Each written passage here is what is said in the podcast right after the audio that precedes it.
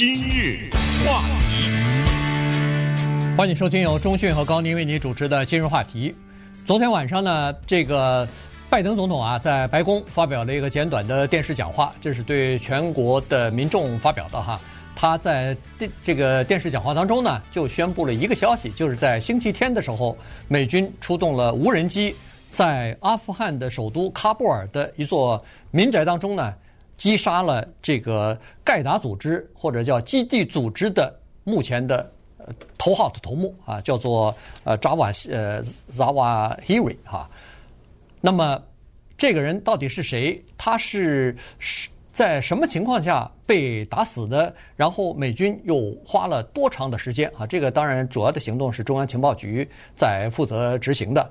所以呢，今天我们就根据手头的资料呢，跟大家来揭开这个内幕。呃，这是蛮大的一件事情啊，因为我们对九一一当然是记忆犹新，而且九一一之后呢，宾拉登这个人物才正式的在国际舞台上登场。实际上，当年在阿富汗抗击苏联啊入侵阿富汗的过程中，他已经是啊非常的活跃。但是后来因为九一以后呢，他的头像啊，他的视频呢，那就全世界就看的比较多了。那么，如果大家还有印象的话呢？就是在他的旁边，基本上是在他的左边哈，一直坐着的那个人叫 Al Zawahiri，就是这个埃及人。这个埃及人呢，他今年是七十一岁，但是九一那个时候呢，都是呃二十年前了吧，对不对？对。呃，那个时候他还看着是比较的年轻的，戴了一副眼镜。如果你再仔细看这个人的相貌的话呢，他有一个特别明显的特征。请注意他的额头啊，他的额头上有一块好像是被打了一拳那种青了 那种感觉，他这一块啊是他最自豪的一个标记。我们知道，一个虔诚的伊斯兰教的信徒呢，他每一天祈祷五次，啊，有具呃具体的时间的，要向着麦加的那个方向。不管你在哪儿，在客厅、在厨房、在大街上，啊，很多的。这些伊斯兰教的信徒呢，身上都有块毯子，小毯子，往地上一铺，没有毯子也没关系，马上跪在地上。他这个记就是磕头磕出来的，对，是永久的，在他的额头的正中，不不断的受伤，不断的受伤？他就是看来就是他叫做我们叫做磕头如捣蒜哈，这个开玩笑，就是他磕的是真磕呀，是，那就肯定个梆梆的那个磕，到可能到一度都磕出血来了，所以后来慢慢的。痊愈了以后，就留下了这个这个人物呢，非常值得介绍。那么，把他给打死的过程呢，是无人机，而且是离得非常的远，一定不是在他住那个房顶上轰轰轰的一个一个飞机那么响，是不可能，就是他听不见的。但是，一枚精准导弹，好像是叫“地狱之火”吧？对，“地狱之火”。当这一门导弹向他飞来的时候呢，理论上讲，他是可以看见的。为什么这么说呢？因为他是站在一个阿富汗首都一个比较繁华的，我们叫高尚区的一个房子的阳台上面，对，或者叫做天台上面，他站在那儿，而且他是经常站在那儿啊。为什么会发现这个情况呢？等下介绍介绍一下详情。然后他坐那儿可能是祈祷啊，或者是在静思啊，或者是在健身呐，还是怎么样哈？但见远处一个小黑点儿。啊，离他越来越近，等他看见的时候，可能来不及了，已经，或者他根本就没有看见，轰的一下呢，就被他就把他炸死了。为什么说精准呢？就是这是一个打击面比较小的，啊，他的家人呢，他太太孩子嘛，均没有受伤，没有任何一个其他人伤亡。找了一个非常妙的时机，就是只有他一个人的时候。按照我们这美国东美国东部是晚上九点四十八，这个是礼拜六的时候。那按照阿富汗的时间是礼拜天早上九点四十八。呃呃，六点六点六点六点来钟啊，就大早晨就把他给击杀了。对，呃，这个主要反映出来就是美国的叫做耐心啊，美国的锲而不舍的这种精神。不管这个，昨天在那个拜登的讲话当中也说了，他说，呃，不管你躲在哪儿，不管你多长时间躲多长时间，我们总是要把你找掉，找到，然后把你消灭啊，就是这样。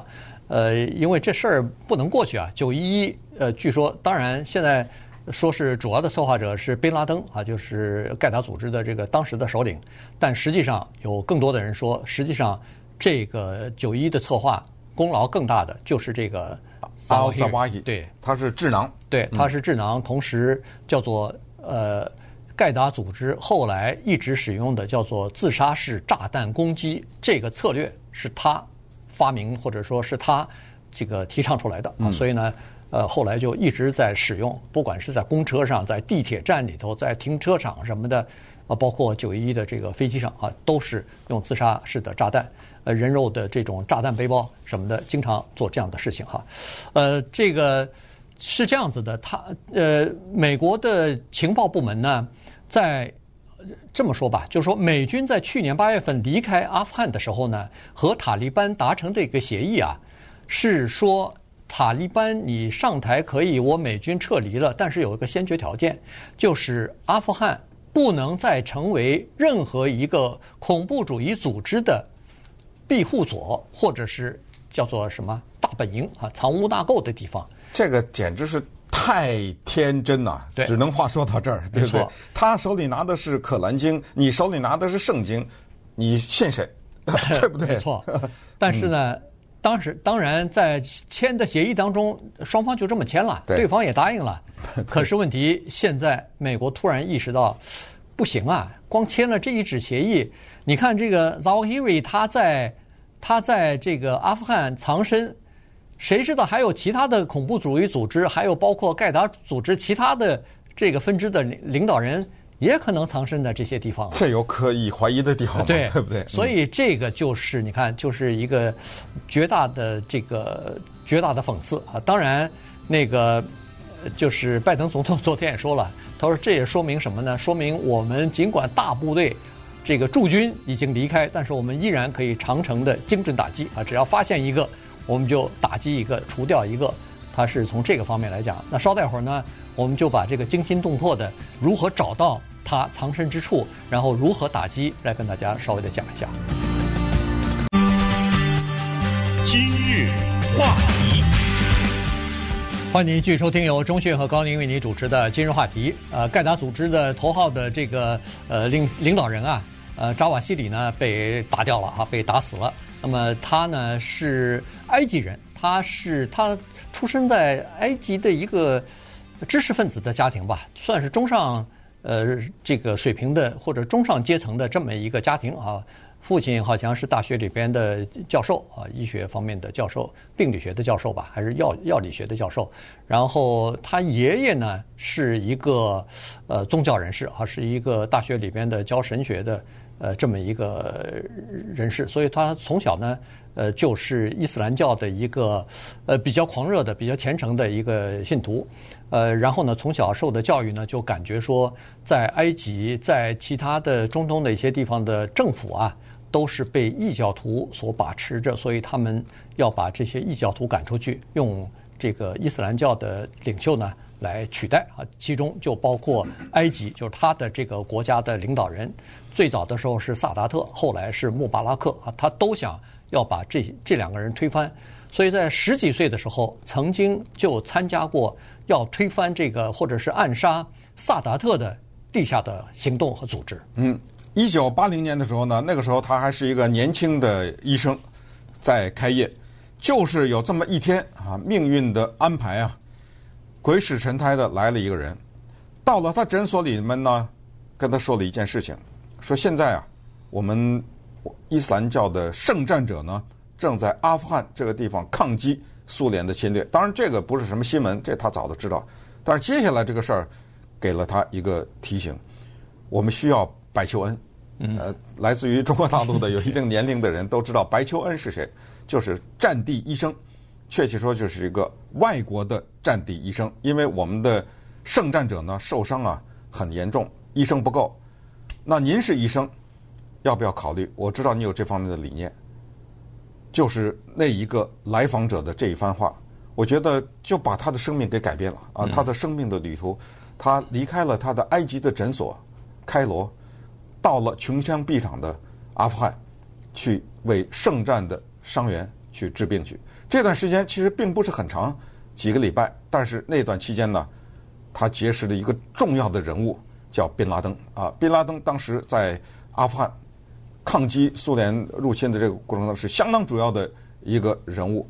那么他的生活又结识了宾拉登，这个过程中就改变了。在这个过程当中呢，我觉得可能西方啊有一点小的忽视，就是他们一边在打苏联，一边嘛，他们就确定了真正的攻击的目标是美国。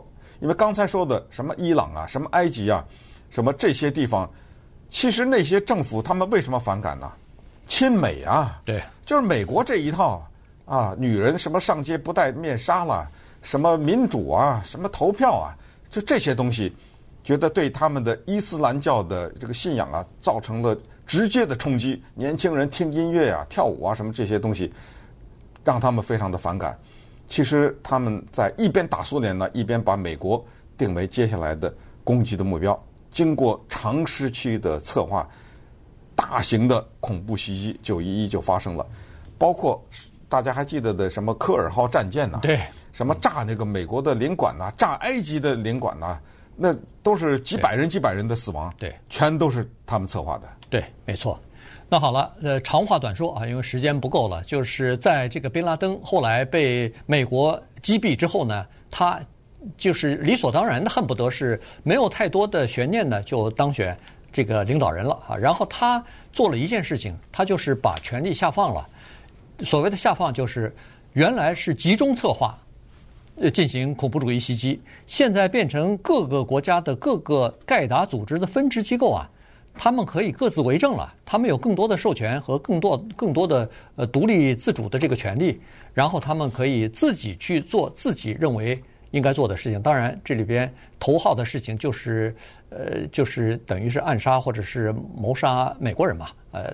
大概就是这样的情况，而且专门杀无辜的，呃，对，哪怕是游客游客都要杀，对，没错，就是这些都叫异教徒，没错，呃，所以呢，他做了这样的一件事情，所以他之死啊，其实对盖达组织的影响并没有那么大，原因就是现在盖达组织变成一个网络了，变成一个分布在呃，主要是非洲啊，非洲和亚洲的一些地方，中东的一些地方的一个各个很多的网络。他们都是各自为政的，所以这个呢是比较麻烦的事情。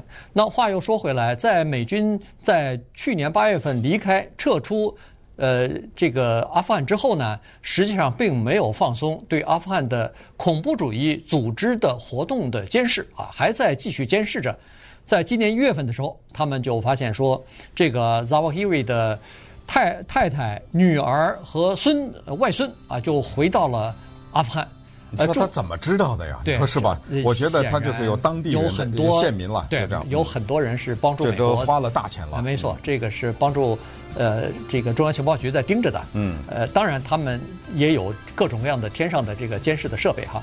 除了发现这些家人回到阿富汗之后呢，也发现其实他也回到了阿富汗，而且住在刚才说的高尚区。这个高尚区是。